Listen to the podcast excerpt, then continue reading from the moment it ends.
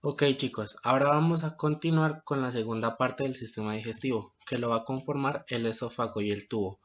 Dado que este tubo va a estar conformado por lo que es el estómago, el intestino delgado y el intestino grueso. Ahora continuamos con lo que son las generalidades del tubo. Vamos a comprender que la porción del esófago y el tubo se extiende desde el extremo proximal del esófago hasta el extremo distal del conducto anal, donde su diámetro varía según su ubicación. Otra característica es que esta porción va a presentar la misma organización básica en toda su longitud, donde su pared va a estar conformada por cuatro capas distintivas, que son la mucosa, la submucosa, la muscular externa y la serosa o adventicia, dado que esta última va a depender de su ubicación. Empecemos ahora con lo que es la primera capa de la pared del tubo, la cual sería la mucosa dado que esta va a estar compuesta por un epitelio, una lámina propia y la muscular de la mucosa. En cuanto al epitelio, este va a diferir dependiendo de su ubicación en el tubo. Y otra característica de la mucosa es que dependiendo de su ubicación va a cumplir funciones específicas. Lo que es la mucosa tiene tres funciones principales, las cuales son protección, absorción y secreción. Primero comencemos lo que es la protección. Esta se da a nivel del epitelio de la mucosa donde va a proteger al organismo contra la entrada de antígenos, gérmenes patógenos y otras sustancias nocivas. En cuanto a la absorción, eh, sería lo que es la absorción de alimentos digeridos, agua y electrolitos, ya que esto es posible debido a las evaginaciones de la mucosa y de la submucosa hacia la luz del tubo dado que estas evaginaciones superficiales incrementan su superficie de absorción. Estas, evaginaciones superficiales están compuestas por estructuras como lo son los pliegues circulares, las vellosidades y las microvellosidades. Entonces entendamos que los pliegues circulares estos se dan a nivel de la submucosa y se encuentran orientados de manera circunferencial en el intestino delgado. Las vellosidades es donde son evaginaciones mucosas que cubren la superficie del tubo y las microvellosidades que son evaginaciones microscópicas muy unidas en la superficie apical de las células absortivas intestinales. Y como última característica principal de la mucosa tenemos lo que es la secreción, donde esta secreción va a estar realizada por glándulas distribuidas a lo largo del tubo digestivo. Los productos de secreción de estas glándulas proporcionan moco y también secreta sustancias que contribuyen a la digestión. El moco se da para la lubricación protectora y la amortiguación del revestimiento del tubo y la secreción de sustancias para la contribución de la digestión son enzimas, ácido clorhídrico, hormonas peptídicas y agua. Dentro de las glándulas del tubo encontramos lo que son glándulas mucosas, glándulas submucosas y glándulas extramurales. Las glándulas mucosas se encuentran a nivel de la lámina propia de la mucosa. Las glándulas submucosas se hallan en la submucosa y las glándulas extramurales entregan sus secreciones a la luz del tubo o a la luz de la mucosa por medio de conductos secretores, ya que estas glándulas extramurales yacen o se encuentran fuera de lo que es el tubo, que sería lo que es el hígado y el páncreas, que entregan sus secreciones directamente hacia el intestino delgado. Ya que comprendimos las principales funciones de la mucosa, vamos a pasar a sus partes. Empecemos con lo que es el epitelio de la mucosa. Este epitelio o barrera epitelial es la que va a separar el medio luminal del tubo. Otra característica es que este también sirve como medio que da protección al organismo contra la entrada de agentes extraños. Este epitelio va a variar a lo largo del tubo dependiendo de su ubicación ya que este puede ser plano estratificado o cilíndrico simple dependiendo de su ubicación. En segundo lugar, de la mucosa vamos a tener lo que es la lámina propia de la mucosa, que va a estar conformada por tejido conectivo laxo. En esta lámina propia se van a encontrar glándulas a lo largo de toda la longitud del tubo, vasos sanguíneos y linfáticos donde estos van a transportar sustancias absorbidas de la digestión y componentes del sistema inmunitario. En cuanto a las glándulas mucosas, tenemos que cumplen la función de lubricar la superficie del epitelio para proteger la mucosa de agresiones mecánicas y físicas, en donde a lo largo del tubo se describen en relación con regiones específicas. Y en cuanto a los componentes del sistema linfático, que en donde la lámina propia, estos van a funcionar como una barrera inmunitaria, este tejido linfático está representado por lo que son los nódulos linfáticos y el tejido linfático difuso, donde este tejido linfático difuso va a comprender lo que son numerosos linfocitos y plasmocitos. Una característica específica es que el conjunto del tejido linfático es que los nódulos linfáticos y el tejido linfático difuso se va a conocer o se va a comprender como el tejido linfático asociado con el intestino o mayor nombrado el GAL. Bueno, y por último vamos a tener lo que es la muscular de la mucosa. Vamos a entender que esta muscular de la mucosa es la porción más profunda y va a formar el límite entre la mucosa y la submucosa. Esta muscular está compuesta por células musculares lisas que están dispuestas en dos capas una que es circular interna y una longitudinal externa. Acá una característica de la muscular de la mucosa es que cuando se da la contracción de la muscular de la mucosa va a permitir que se formen crestas y valles que van a facilitar la absorción y la secreción. Dado que esta contracción es completamente independiente del movimiento peristáltico de todo el tubo que se da a nivel de la múscula. Una característica funcional de la muscular de la mucosa es que en esta, cuando se da la contracción, va a permitir que se formen crestas y valles que van a facilitar la absorción y la secreción de sustancias. Dado que esta contracción es completamente independiente del movimiento peristáltico de todo el tubo, ya que este movimiento peristáltico se da es a nivel de la muscular externa. Ahora pasemos a lo que es la segunda capa de la pared del tubo. Esta es la submucosa. Esta submucosa va a estar compuesta por una capa de tejido conectivo denso y regular que va a contener vasos sanguíneos y linfáticos, un plexo nervioso y glándulas ocasionales o en algunos sitios en específico. En cuanto a los vasos sanguíneos que va a contener la submucosa, estos van a ser de gran calibre y van a enviar ramas hacia la mucosa, la muscular externa y la serosa.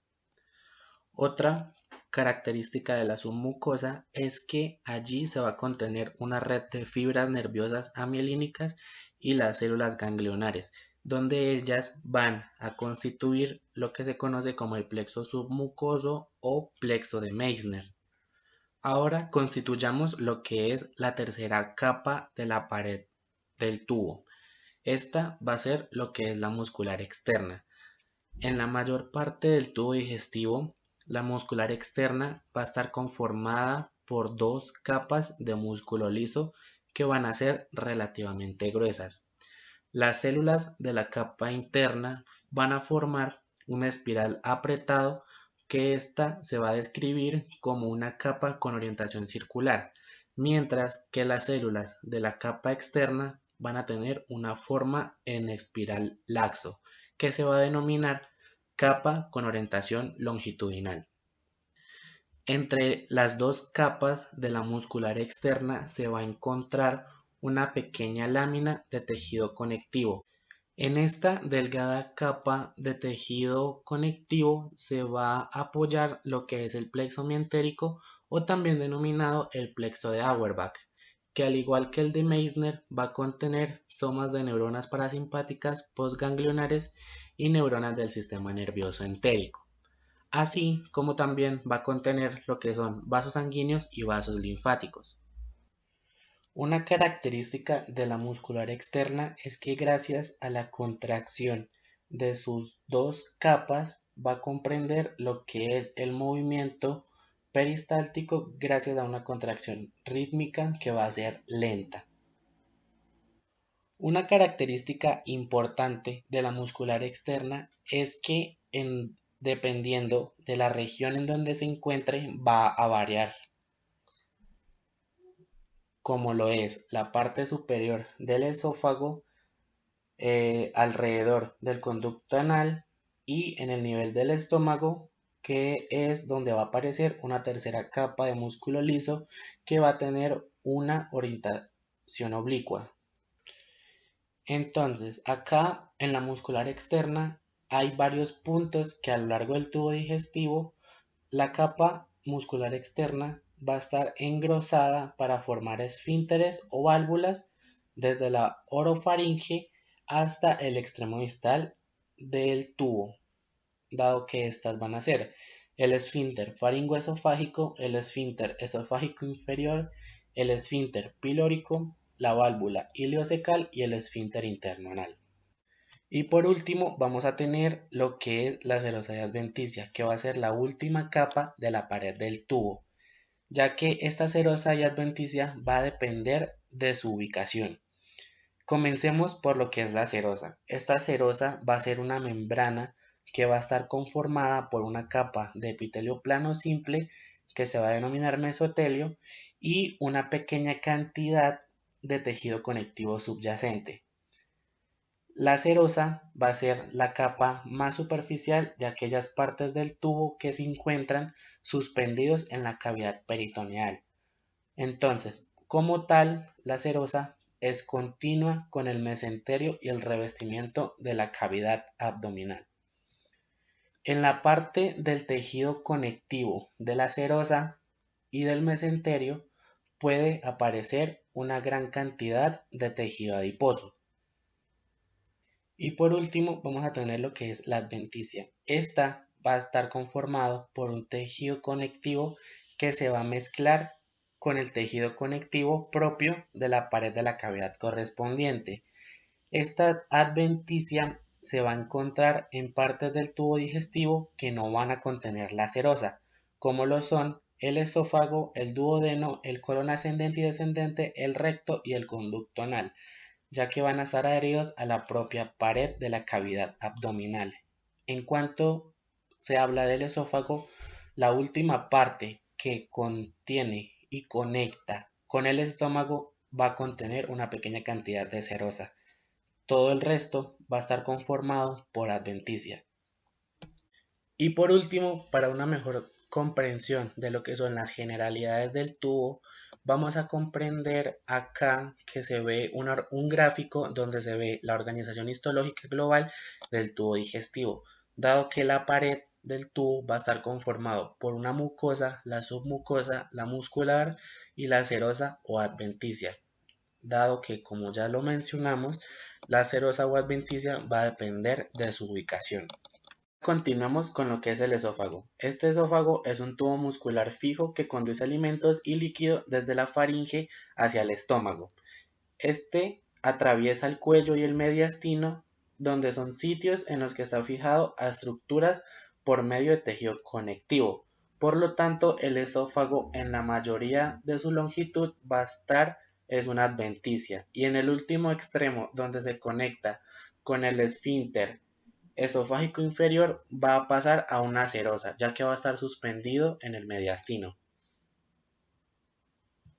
En esta placa de poco aumento se pueden observar claramente las diversas estructuras que contiene el esófago, como lo son la mucosa, la submucosa, la muscular externa y la adventicia. Empecemos por lo que es la mucosa esofágica. La mucosa esofágica va a estar compuesta por un epitelio plano estratificado a lo largo de toda su longitud. Este epitelio no va a estar cornificado, pero sin embargo va a tener cristales de queratoyalina. También va a contener lo que es la lámina propia subyacente y esta va a ser similar a la que se describe en generalidades. Y por último vamos a tener lo que es la muscular de la mucosa. Esta capa más profunda va a estar compuesta por músculo liso organizado en forma longitudinal que comienza aproximadamente a la altura del cartílago cricoides. Esta muscular de la mucosa va a estar extraordinariamente gruesa en la porción proximal del esófago ya que contribuye al acto de la deglución. En esta fotomicrografía de la mucosa del esófago podemos observar lo que es un epitelio estratificado plano, una lámina propia donde van a estar sus diferentes tejido linfático difuso y la muscular de la mucosa con sus dos capas concéntricas con diferentes organizaciones. Ahora continuemos con lo que es la submucosa esofágica. Esta submucosa va a estar compuesta por un tejido conectivo denso y regular que va a contener vasos sanguíneos y linfáticos de gran calibre, fibras nerviosas y células ganglionares, como se dijo en las generalidades. Lo que conforman las fibras nerviosas y las células ganglionares van a formar lo que es el plexo submucoso o el plexo de Meissner. Y otra característica es que la submucosa esofágica es un punto donde se van a encontrar glándulas esofágicas propiamente dichas, que se dan a nivel de la submucosa. Estas glándulas están dispersas en toda la longitud del esófago, pero van a estar un poco más concentradas lo que es la parte superior. Estas son pequeñas glándulas tubuloacinares compuestas y van a colocar o van a secretar su producto por medio de conductos excretores que van a estar conformados por epitelio estratificado plano. Como lo dije anteriormente, en la parte del esófago vamos a encontrar varios tipos de glándulas, como lo son las glándulas esofágicas propiamente dichas, que se hallan en la submucosa, y las glándulas esofágicas cardiales, que se van a encontrar en la lámina propia de la mucosa. Ambas glándulas van a secretar moco para lubricar y proteger la pared luminal. Entonces, las glándulas esofágicas propiamente dichas se hallan en la submucosa y están dispersas en todo el esófago y su conducto excretor es un epitelio estratificado plano. Y las glándulas esofágicas cardiales se encuentran en la lámina propia de la mucosa y están presentes en la última parte del esófago y con frecuencia, aunque no siempre, en la parte inicial de este. Se encuentran en la última parte del esófago y de ahí deriva su nombre, esofágicas cardiales, ya que están en el extremo inferior donde va a conectar con la parte proximal del estómago. En esta placa vemos una fotomicrografía descriptiva donde se evidencia la pared del esófago. Entonces, acá lo que queremos denotar es que se van a ver las glándulas de la submucosa que son de tipo tubuloacinares y están dispuestas en pequeños lobulillos drenados por un conducto único. En la tercera capa del esófago vamos a encontrar lo que es la muscular externa. Esta se va a dividir en dos estratos musculares, una capa circular interna y una capa longitudinal externa en donde esta la capa de la muscular externa va a ser diferente a la del resto del tubo digestivo, porque en la primera parte del esófago vamos a encontrar las dos capas de músculo estriado. En el tercio medial vamos a encontrar que se hallan entrelazados fascículos de músculo estriado y de músculo liso y en el tercio inferior vamos a encontrar solamente fascículos de músculo liso contiguos a lo que es el estómago y al resto del tubo digestivo. Entre las dos capas de la muscular externa se va a hallar la, pequeña lámina de, tejido conectivo que va a ser de denso irregular y allí se encuentra el plexo mientérico o el plexo de Auerbach. Y por último pasamos a la última capa del esófago que vendría siendo adventicia, ya que en la mayoría de su longitud se va a estar unido a las estructuras contiguas, por lo que se le va a denominar adventicia. Y en los últimos 2 centímetros o 1 centímetro distal va a cambiar a cerosa, que es donde tenemos la unión con el estómago. En esta fotomicrografía vamos a poder ver la histología del esófago, pero a muy poco aumento, ya que solamente nos permitirá diferenciar las diferentes capas de la pared del esófago, como lo son la mucosa, que se ve mayormente su epitelio, la submucosa, la muscular externa y la adventicia. Y su epitelio va a tener sus especializaciones. En esta fotomicrografía vamos a ver el esófago de un simio donde queremos especificar las dos capas externas del músculo externo. En esta fotomicrografía de un corte histológico del esófago de un simio vamos a delimitar las diferentes estructuras nombradas anteriormente, como lo son el epitelio, ya que en el esófago va a ser un epitelio estratificado plano, su lámina propia y su muscular de la mucosa. Continuamos con lo que es la submucosa, la muscular externa y la adventicia. En el recuadro vamos a ver un aumento de lo que es la muscular externa, donde vamos a ver dos capas de músculo estriado y una de músculo liso, ya que esto va a contribuir a los actos de deglución de un animal.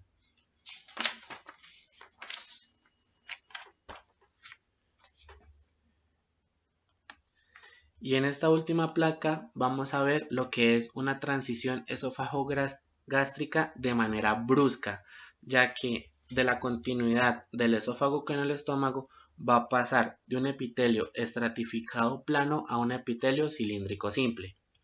Continuemos hablando del estómago. Es una región dilatada del tubo digestivo ubicada justo debajo del diafragma. Este se va a encargar de recibir el bolo alimentario que viene del esófago. El estómago está dividido en tres regiones a nivel histológico según el tipo de glándula que contiene, las cuales son la región cardial, la pilórica y la fúndica. A nivel macro, los anatomistas subdividen el estómago en cuatro regiones, las cuales son el cardias, el fundus, el cuerpo y la porción pilórica o el píloro. En la figura podemos observar una fotografía de un estómago humano que está hemiseccionado, en la cual podemos diferenciar las regiones a nivel macro de lo que sería el estómago. El estómago presenta el mismo modelo estructural general en toda, su extensión, la cual consiste en mucosa, submucosa, muscular externa y serosa. Para la mucosa, la superficie interna del estómago va a describir varios pliegues longitudinales o rugosidades llamadas arrugas gástricas, las cuales casi desaparecen cuando el estómago se distiende por completo. El estómago posee unas regiones más pequeñas formadas por surcos o hendiduras, poco profundas que dividen la mucosa en regiones sobresalientes irregulares llamadas regiones mamiladas o mamilones. A un mayor aumento podemos diferenciar muchos orificios en la superficie de la mucosa llamadas fositas gástricas o foveolas donde las glándulas, glándulas gástricas desembocan en el fondo. La mucosa está constituida por un epitelio cilíndrico simple y sus células son denominadas las células mucosas superficiales, las cuales poseen una gran dilatación apical que está llena de gránulos de mucinógeno. Normalmente estas células aparecen vacíos ya que en los cortes teñidos con hematoxilina docina porque el mucinógeno se pierde dentro de lo que sería la fijación y la deshidratación cuando se prepara el corte para ser montado en el microscopio.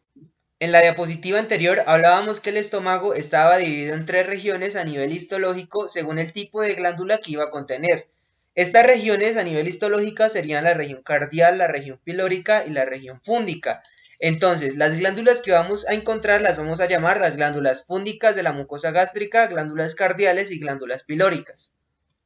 Las glándulas fúndicas o glándulas gástricas son glándulas tubulares simples ramificadas que se extienden desde el fondo de las fositas gástricas hasta la muscular de la mucosa. Entre la foveola y la glándula que está justo debajo hay un segmento corto llamado istmo, donde se ubican las células madre, las cuales se van a replicar y se van a diferenciar. Algo importante es que normalmente varias glándulas van a desembocar en una sola fosita gástrica. Cada glándula va a poseer un segmento de cuello estrecho y relativamente largo junto a una base o un segmento fúntico, el cual es más corto y amplio. La base de la glándula suele dividirse en dos y a veces en tres que se enrollan levemente cerca de la muscular de la mucosa y estas glándulas se van a encargar de producir el jugo gástrico. Ahora, estas glándulas van a estar compuestas por cuatro tipos celulares con funciones diferentes y con un aspecto distintivo, las cuales son las células mucosas del cuello, las células principales, las células parietales, las células enteroendocrinas y las células regeneradoras. En primer lugar, las células mucosas del cuello, que están localizadas en la región del cuello de las glándulas y van a estar entremezcladas con las células parietales, son mucho más cortas que las células de la mucosa superficial y contienen mucho menos mucinógeno en el citoplasma apical, por lo que no exhiben una dilatación apical prominente y su núcleo tiende a ser esferoidal. Las células principales, o también conocidas como adelomorfas, están ubicadas en la parte profunda de la glándula fúndica y son células típicas secretoras de proteínas. Su, citoplasma apical presenta vesículas secretoras denominadas gránulos de simógeno. Estas células se van a encargar de secretar el pepsinógeno y una lipasa débil. Las células parietales delomorfas o oxínticas se van a encontrar en el cuello de las glándulas fúndicas entre las células mucosas del cuello y la parte profunda de la glándula. Estas células son grandes y binucleadas, su núcleo es esferoidal y su citoplasma se tiñe de eosina. Por último, las células enteroendocrinas se encuentran en todos los niveles de la glándula fúndica y se distinguen dos tipos de células enteroendocrinas. Las células enteroendocrinas cerradas, que son células pequeñas y que se apoyan sobre la lámina basal y no siempre alcanzan la luz, y las células enteroendocrinas abiertas, que éstas poseen una pequeña extensión del citoplasma delgada con microvellosidades que están expuestas a la luz glandular. En la figura podemos identificar un diagrama y una fotomicrografía, el cual pues, nos muestra las glándulas fúndicas o gástricas, en donde podemos diferenciar sus diferentes partes y también las diferentes células de las cuales las están componiendo. Ahora, las glándulas cardiales de la mucosa gástrica son glándulas tubulares algo tortuosas y a veces ramificadas. Estas van a estar compuestas principalmente por células secretoras de moco con ocasionales células enteroendocrinas.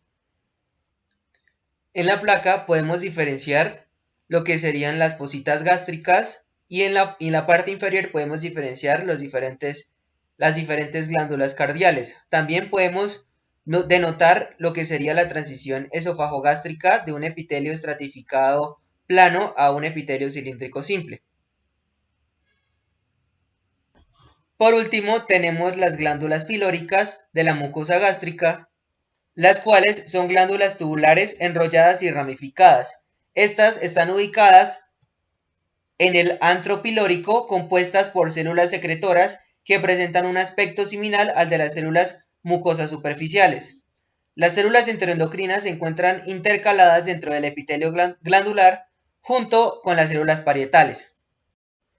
En la placa podemos determinar lo que sería un corte de la pared del píloro, en el que podemos determinar que las glándulas pilóricas van a ser bastante rectas en la mayor parte de su longitud, pero se van a enrollar cerca de la muscular de la mucosa.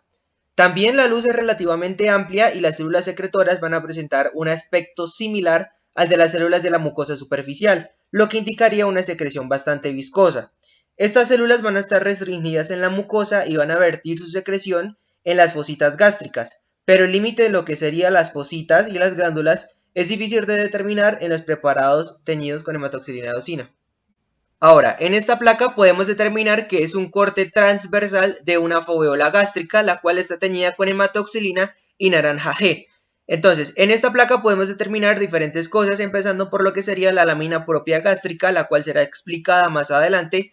También podemos determinar lo que sería la lámina basal de la, del epitelio de la superficie gástrica. Y también podemos determinar y podemos observar con mucha más claridad lo que sería la luz de las foveolas gástricas. Ahora, la lámina propia del estómago es relativamente escasa y está restringida en los espacios estrechos que rodean las fositas gástricas y las glándulas. El estroma está compuesto en gran parte por fibras reticulares con células musculares lisas y fibroblastos asociados. Otro componente importante incluye lo que serían las células del sistema inmunitario, como lo que serían linfocitos, plasmocitos, macrófagos y algunos eosinófilos. Además de eso, también vamos a encontrar nódulos linfáticos ocasionales que a menudo se van a introducir en forma parcial en lo que sería la muscular de la mucosa. Ahora, la muscular de la mucosa va a estar compuesta por dos capas bastante delgadas que en general están dispuestas como una capa circular interna y una capa longitudinal externa. Y en algunas regiones vamos a encontrar lo que sería una tercera capa. la cual su orientación tiende a ser de un patrón circular. Finos haces de células musculares lisas se van a extender hacia la superficie a través de la lámina propia desde la capa interna de la, muscular, de la mucosa. Se cree que estas células musculares lisas en la lámina propia van a contribuir a la expulsión de secreciones de las glándulas gástricas. Ahora, la submucosa gástrica va a estar compuesta por un tejido conjuntivo denso que va a contener cantidades variables de tejido adiposo y vasos sanguíneos, así como fibras nerviosas y células ganglionares que van a componer el plexo submucoso o el plexo de Meissner. Este plexo se va a encargar de inervar los vasos de la submucosa y el músculo liso de la muscular de la mucosa.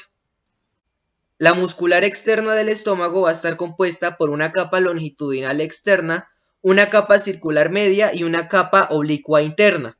Esta descripción puede ser engañosa ya que al discernir las capas bien definidas no resulta fácil. El músculo liso de la muscular externa del estómago va a estar orientado en una forma más aleatoria. Además, la capa longitudinal está ausente en gran parte de las superficies gástricas anterior y posterior, y la capa circular está poco desarrollada en la región periesofágica. Desde el punto de vista funcional, está relacionado con el papel de mezclar el quimo durante el proceso digestivo, así como la capacidad para desplazar el contenido de la, de, con digestión parcial hacia el intestino delgado. Entre las capas musculares se encuentran grupos de células ganglionares y haces de fibras nerviosas amielínicas en conjunto que forman el plexo mientérico o de Auerbach, el cual va a inervar lo que serían las capas musculares. Por último, determinamos que la serosa del estómago es como la que ya se describió para todo el tubo digestivo en general. Como tal, es continua con el peritoneo parietal de la cavidad abdominal y pues no va a exhibir características especiales. Ahora, en esta placa podemos diferenciar las diferentes capas que están componiendo lo que sería la superficie del estómago. Podemos encontrar lo que sería la mucosa, la submucosa, la muscular externa y la serosa. En la, submucosa podemos diferenciar lo que sería la presencia de algunos vasos sanguíneos. En la mucosa podemos determinar lo que sería su epitelio con las diferentes glándulas gástricas que vamos a encontrar allí, con la presencia de lo que serían las fositas o las foveolas gástricas Podemos diferenciar también lo que sería la muscular de la mucosa y pues eh, sobreentender la existencia de lo que sería la serosa. Continuamos con el intestino delgado. Es el componente más largo del tubo digestivo.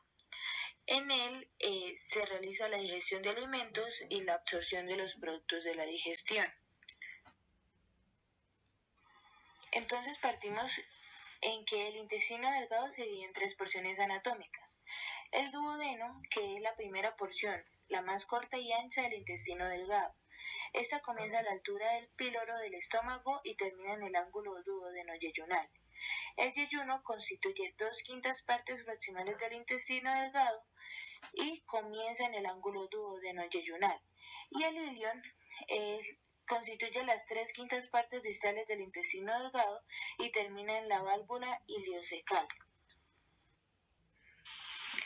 Ahora la conformación microscópica del intestino delgado, que es la mucosa compuesta de tejido epitelial cilíndrico simple, su respectiva lámina propia y la muscular de la mucosa.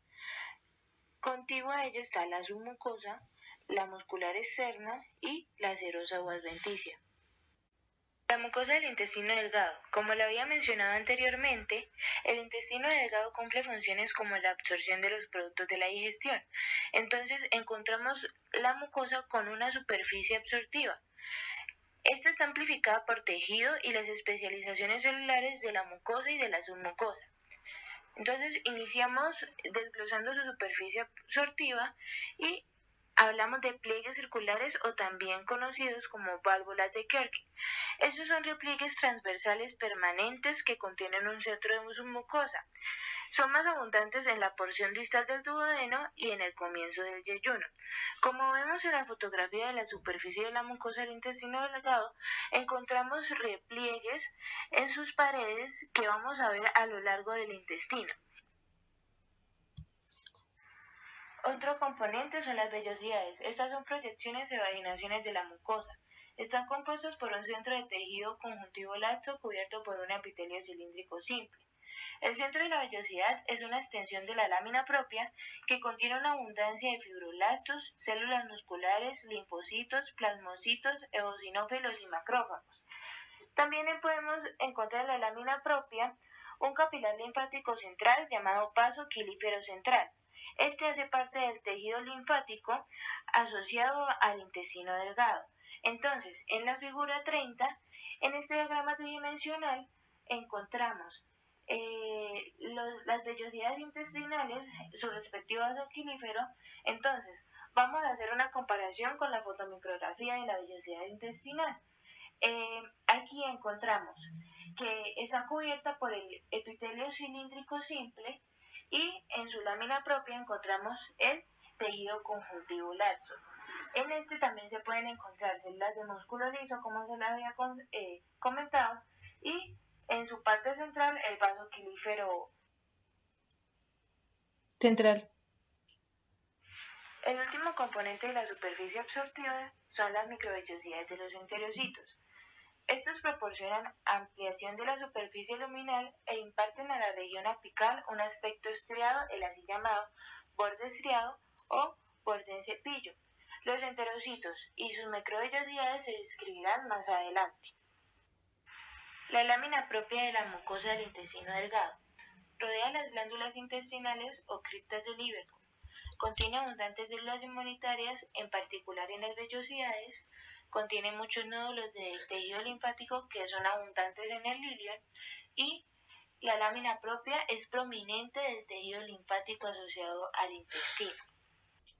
Las glándulas intestinales o criptas del Iberco son estructuras simples tubulares que se extienden desde la muscular de la mucosa a través del espesor de la lámina propia donde desembocan en la superficie luminal del intestino, a la altura de la base de la vellosidad. Las glándulas están compuestas por un epitelio cilíndrico simple que es contiguo con el epitelio de las vellosidades. Ahora, observando la fotomicrografía electrónica de barrido de la mucosa, en la que vemos eh, las vellosidades. Ahora, nótese los orificios eh, que señalan las flechas. Estos están ubicados en las bases de las vellosidades que se comunican con las glándulas intestinales o criptas del Ibercul. En la lámina propia también podemos encontrar conglomerados linfonodulares y leales. Estos son aglomeraciones nodulares también llamadas placas de Peyer. Son grandes y abundantes en eh, la porción anatómica del ilion. Se localizan en el lado del intestino opuesto a la fijación mesentérica. Entonces, estos se presentan como cúmulos de tejido linfático que cumplen la función de identificar los antígenos asociados a los alimentos. Entonces, en la fotomicrografía observamos los nódulos linfáticos, como les había dicho, como cúmulos. Eh, estos se encuentran teñidos eh, mm, de un morado muy oscuro. La muscular de la mucosa es la porción más profunda de la mucosa compuesta por dos capas desgadas de células musculares lisas, una capa circular interna y una capa longitudinal externa. Los haces finos de las células musculares se extienden desde la muscular de la mucosa hacia la lámina propia de las vellosidades. Ahora, hablando de las células del epitelio de la mucosa, tenemos que tener en cuenta que las células maduras del epitelio intestinal se encuentran en las glándulas intestinales y en la superficie de las vellosidades. Entonces, estas células consisten en, en los enterocitos cuya función es producir casi las mismas hormonas peptídicas que en el estómago. Células caliciformes representan glándulas unicelulares dispersas entre las células del epitelio intestinal. ¿Por qué glándulas? Porque están encargadas de la secreción. En sí, para ser más específicos, la secreción de moco. Hay mayor cantidad de estas células eh, desde el duodeno hasta el terminal del ilion. Y viéndolas desde el microscopio óptico eh, teñidas de hematoxilina y eosina, la vamos a ver translúcidas. ¿Por qué? Porque estas tienen gránulos de mucinógeno. Resulta que cuando se realiza la tinción, estos gránulos de mucinógeno se pierden o no se tiñen y se ven translúcidas, pero en el caso de la fotomicrografía electrónica, como lo vemos acá, eh, observamos los gránulos de comparándolos con el diagrama que está en la zona derecha eh, y su respectivo núcleo y orgánulos. Las células de Panet regulan la flora bacteriana normal del intestino delgado, se ubican en las bases de las glándulas intestinales o criptas del Ibercon y contienen grandes gránulos de secreción apicales. Basándonos en esta característica en especial, en sus grandes gránulos de secreción apicales, nos podemos basar en esta fotomicrografía. Entonces, como podemos observar las bases de las glándulas intestinales, vemos células con múltiples gránulos de secreción. Ahora, no quiere decir que porque veamos los gránulos de secreción quiere decir que hayan células de Panet en toda la base de la glándula intestinal. Quiere decir que eso únicamente donde se ven los gránulos con su núcleo, o sea, la célula, ahí es donde van a estar. No significa que estén alrededor de toda la base, únicamente donde se vean los gránulos de secreción. Y ahora las células M. Estas son células epiteliales que cubren las placas de Peyer y otros nódulos linfáticos. Transportan microorganismos y otras macromoléculas desde la luz intestinal hacia las placas de Peyer. Y en su superficie apical presenta micropliegues en lugar de microvellosidades. Es importante saber esto porque es respectivo a su nombre, ¿sí? Células M porque tienen micropliegues, no microvellosidades. Las microvellosidades son completamente diferentes. Entonces, como lo podemos observar en el diagrama, al lado de la célula M encontramos un enterocito. Entonces, vamos a recordar, entonces los enterocitos tienen microvellosidades en su región apical. En cambio, estas células en su región apical encuentran micro, micropliegues. Entonces podemos hacer la comparación entre las microvellosidades y micropliegues porque son muy diferentes. Bien, eh, ya terminamos la descripción de la mucosa microscópicamente, claro, y seguimos con su capa contigua que es la submucosa. En esta podemos encontrar glándulas submucosas, también denominadas glándulas de Brunner. Las glándulas submucosas tubulares ramificadas del duodeno poseen células secretoras con características de células productoras de moco. Luego sigue la muscular externa. Los componentes de la muscular externa son dos capas eh, de músculo liso orientadas, una capa circular interna y otra capa longitudinal externa. Y la serosa corresponde a la información ya eh, descrita en las generalidades del intestino.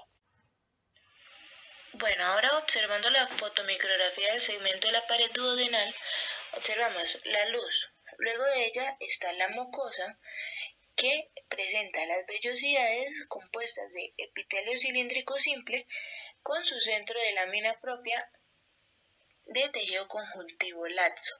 Entonces, la mucosa está compuesta de epitelio cilíndrico simple, lámina propia y su última capa, que es la muscular de la mucosa. Contigua a ella encontramos la submucosa con sus respectivas glándulas de Brunner. Y en la muscular externa encontramos sus dos capas de músculo en en dirección la capa circular interna y la capa longitudinal externa. Y al final encontramos la serosa compuesta de epitelio plano simple y tejido conjuntivo subyacente. Bien, observando la fotomicrografía de un corte longitudinal del yeyuno, observamos pliegues circulares que hacen parte de la mucosa estos están formados por las vellosidades y están eh, cubiertos por epitelio cilíndrico simple, la lámina propia y finalmente en las mucosas encontramos la muscular de la mucosa. Siguiente a ello encontramos la submucosa y la muscular externa con sus respectivas capas.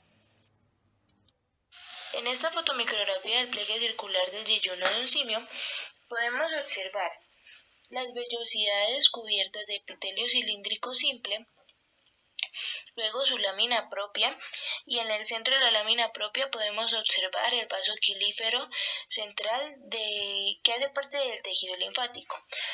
Bueno, luego de ello podemos observar también las glándulas intestinales que desembocan desde las bases de las vellosidades hasta la muscular de la mucosa. Contigua a ello encontramos la submucosa y la muscular externa con sus dos respectivas capas. Y al final encontramos la serosa. Ahora, en la fotomicrografía de las vellosidades intestinales del yeyuno de un simio encontramos células caliciformes, linfocitos, algunos linfocitos, em, su respectivo epitelio cilíndrico simple que las cubre, la lámina propia, y vemos un orillito del vaso equilífero. Acá también podemos observar el borde de cepillo o microvellosidades presentes en la zona apical del epitelio cilíndrico simple. Bueno, ahora en esta fotomicrografía de un corte transversal del ilion del simio, recuerden que les había comentado que en el ilion se encuentran conglomerados linfonodulares ileales. Acá se observan, entonces, recuerden que son como cúmulos de tejido linfático. Entonces, acá vemos lo que son los cúmulos de tejido linfático o también llamados placas de Peyer o conglomerados linfonodulares. Entonces, estos se encuentran en la lámina propia de la mucosa. Entonces, empecemos.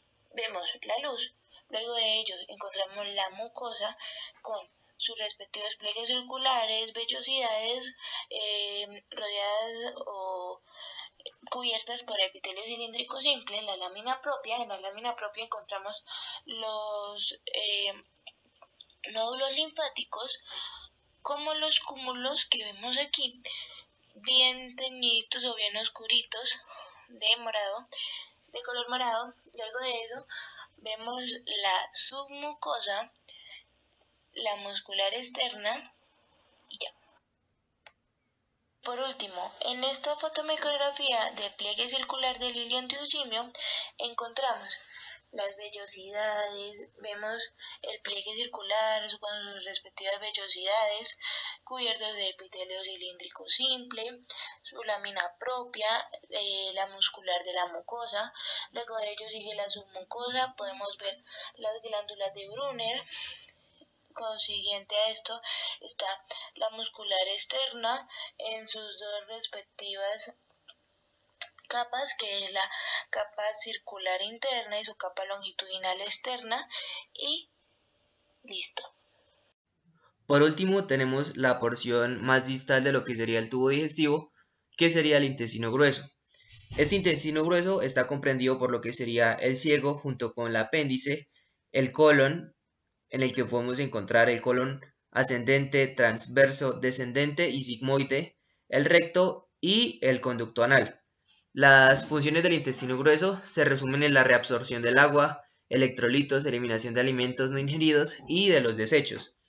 Las cuatro capas características del tubo digestivo también van a aparecer en todo el intestino grueso, sin embargo, a nivel macro, van a comprender varios rasgos distintivos. Vamos a encontrar las tenias del colon, las austras colónicas y las apéndices omentales. Las tenias del colon van a ser tres bandas equidistantes y estrechas y gruesas que van a estar formadas por la muscular externas y que van a estar ausentes en el recto y el conducto anal junto con el apéndice. Las austras colónicas que van a ser unas aculaciones, bolsas o abultamientos visibles entre las tenias del colon en la superficie externa del ciego y del colon y las apéndices o mentales que van a ser pequeñas proyecciones adiposas de la serosa que, las vamos a poder observar en la capa externa del colon. En esta fotografía podemos evidenciar lo que sería las tenías del colon, las austrias colónicas y por último las apéndices o mentales que como ya dije son, son las que vamos a poder diferenciar a nivel macro. La mucosa del intestino grueso va a presentar una superficie lisa sin pliegues circulares ni vellosidades, que van a contener abundantes glándulas intestinales tubulares rectas o criptas de Lieberkühn, las cuales van a estar extendidas en todo su espesor y van a consistir en el mismo epitelio cilíndrico simple que posee la superficie intestinal de donde se invaginan. La exploración de la superficie luminal permite ver orificios de las glándulas que se van a distribuir en un patrón ordenado. Ahora, en la mucosa del intestino grueso vamos a encontrar las células absortivas cilíndricas, las cuales se van a encargar de la reabsorción del agua y de electrolitos y que van a tener una morfología idéntica a los enterocitos en el intestino delgado. La eliminación de materiales de desechos, ya sean sólidos o semisólidos, es facilitada gracias a la cantidad de moco secretado por las abundantes células caliciformes de las glándulas intestinales. Una característica importante es que las células caliciformes van a ser más numerosas en el intestino grueso que en el intestino delgado, y estas se van a encargar de producir la mucina que va a lubricar todo el intestino. El epitelio mucoso del intestino grueso va a contener los mismos tipos celulares que en el intestino delgado, a excepción de las células de Panet y las células caliciformes van a aumentar a medida que se van acercando hacia el recto. A nivel de placas podemos diferenciar en esta una glándula intestinal del colon de un simio en la cual podemos diferenciar varias criptas de Lieberkühn en las cuales podemos también denotar lo que sería el epitelio cilíndrico simple junto con grandes cantidades de las células caliciformes y pues también hace presencia lo que sería la lámina propia subyacente del epitelio. Ahora, en esta placa podemos diferenciar lo que sería una vista más general de lo que sería la mucosa del intestino grueso, donde podemos diferenciar varias criptas de Lieberkühn y las grandes cantidades de células caliciformes, en las cuales podemos también diferenciar lo que sería la lámina propia, junto con lo que sería la muscular de la mucosa y también pues haría presencia lo que sería parte de tejido adiposo. Ahora, la lámina propia del intestino grueso va a contener los mismos componentes básicos que el resto del tubo digestivo, demostrando algunas características estructurales adicionales y un mayor desarrollo de algunas otras. En primer lugar, tenemos la meseta colágena, que va a ser una gruesa capa de colágeno y proteoglucanos que se va a ubicar entre la lámina basal de los capilares venosos absortivos fenestrados, que van a participar en la regulación del transporte de agua y electrolitos desde el compartimiento intercelular del epitelio hacia el vascular. En segundo lugar, tenemos la vaina fibrolástica pericríptica, que va a ser una población de fibrolastos bien desarrollados que se replican con regularidad justo debajo de la base de la glándula intestinal junto a las células madre del epitelio. Los fibrolastos pueden diferenciarse y migrar hacia arriba en forma paralela y sincrónica con las células epiteliales, aunque su destino final es desconocido. La mayoría de estas células, después de alcanzar la superficie luminal, van a adoptar unas características morfológicas e histológicas de macrófagos. Posteriormente, tenemos el GALT o tejido linfoide asociado con el intestino por sus siglas en inglés, el cual estará más desarrollado por medio de nódulos linfáticos grandes que van a distorsionar el espacio regular de las glándulas intestinales y se van a extender hacia la mucosa. Por último, tenemos vasos linfáticos que van a ser de pequeño calibre y ocasionalmente van a llegar a la altura de las bases de las glándulas intestinales y van a drenar hacia la red linfática de la muscular de la mucosa. Ahora, en esta placa que sería la lámina propia del colon de un simio, podemos diferenciar lo que sería la luz de la glándula intestinal o de la cripta de Lieberkühn, en las cuales podemos diferenciar lo que sería su epitelio, junto con la presencia de células caliciformes, en las cuales justo debajo podemos diferenciar lo que sería la lámina propia, en donde podemos encontrar algunas, algunas células del sistema inmune como, como macrófagos y posterior a ello tenemos lo que sería la muscular de la mucosa. Ahora, la muscular externa del intestino grueso, vamos a determinar que en el ciego y en el colon, tanto ascendente, descendente, transverso y sigmoide, la capa externa de la muscular externa va a estar parcialmente condensada en bandas musculares longitudinales y prominentes que van a ser las tenias del colon, que, se van que las vamos a observar a simple vista a nivel macro. En el recto, conducto anal y el apéndice, la capa longitudinal externa del músculo liso va a presentar un espesor grueso y uniforme como en el intestino delgado. Ahora, los haces musculares de las tenias van a, van a penetrar la capa muscular interna circular con intervalos regulares y estas discontinuidades visibles en la muscular externa van a permitir que diferentes segmentos del colon se contraigan de forma independiente, lo que van a formar lo que serían las austras del colon.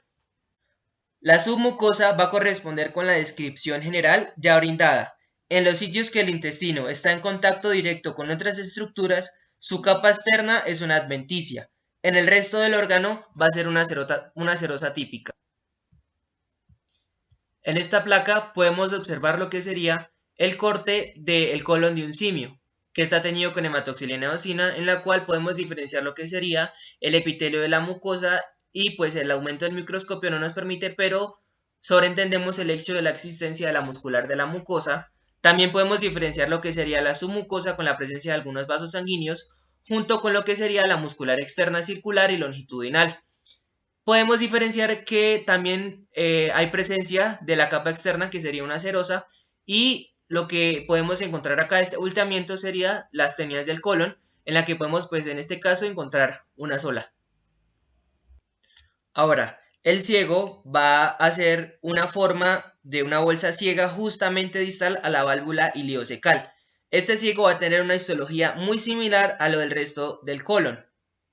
El apéndice va a ser una vaginación digitiforme delgada de esta bolsa que va a diferir del colon por tener una capa uniforme de músculo longitudinal en la muscular externa, pero el rasgo más obvio es la gran cantidad de nódulos linfáticos que se van a extender dentro de la submucosa. En esta placa podemos diferenciar lo que sería un corte transversal de un apéndice que está teñida con hematoxilina eosina, en la cual podemos diferenciar las características ya nombradas que son la cantidad de nódulos linfáticos que se van a extender alrededor de la submucosa. El recto es la porción distal dilatada del tubo digestivo. Su parte superior se va a distinguir por la presencia de pliegues denominados pliegues rectales transversos, en la cual su mucosa va a ser similar a la del resto del colon, con glándulas intestinales tubulares rectas con la presencia de muchas células caliciformes. La porción más distal del tubo digestivo es el conducto anal, la cual va a presentar pliegues longitudinales llamadas columnas anales, y las depresiones que hay entre estas columnas se van a llamar los senos anales. El conducto anal va a estar dividido en tres zonas de acuerdo con las características del revestimiento epitelial. Primeramente encontramos la zona colorectal, que es la tercera parte superior del conducto anal, la cual está revestido por un epitelio cilíndrico simple con características idénticas a las del epitelio del recto. En segundo lugar tenemos la zona de transición anal, la cual es la tercera parte del medio del conducto anal, y es la transición entre el epitelio cilíndrico simple de la mucosa rectal y el epitelio estratificado plano de la piel perianal. Y por último tenemos la zona escamosa que se va a encontrar en la tercera parte inferior del conducto anal y va a estar revestida con un epitelio estratificado plano o escamoso que es continuo con la piel perianal. Una característica importante es que vamos a encontrar la presencia de glándulas anales que se van a extender dentro de la submucosa, incluso dentro de la muscular externa que van a ser tubulares rectas y ramificadas y que van a secretar moco en la superficie anal a través de unos conductos revestidos por un epitelio cilíndrico estratificado. La piel que rodea el orificio anal va a contener glándulas apocrinas grandes llamadas las glándulas circumanales junto con la presencia de folículos pilosos y glándulas sebáceas.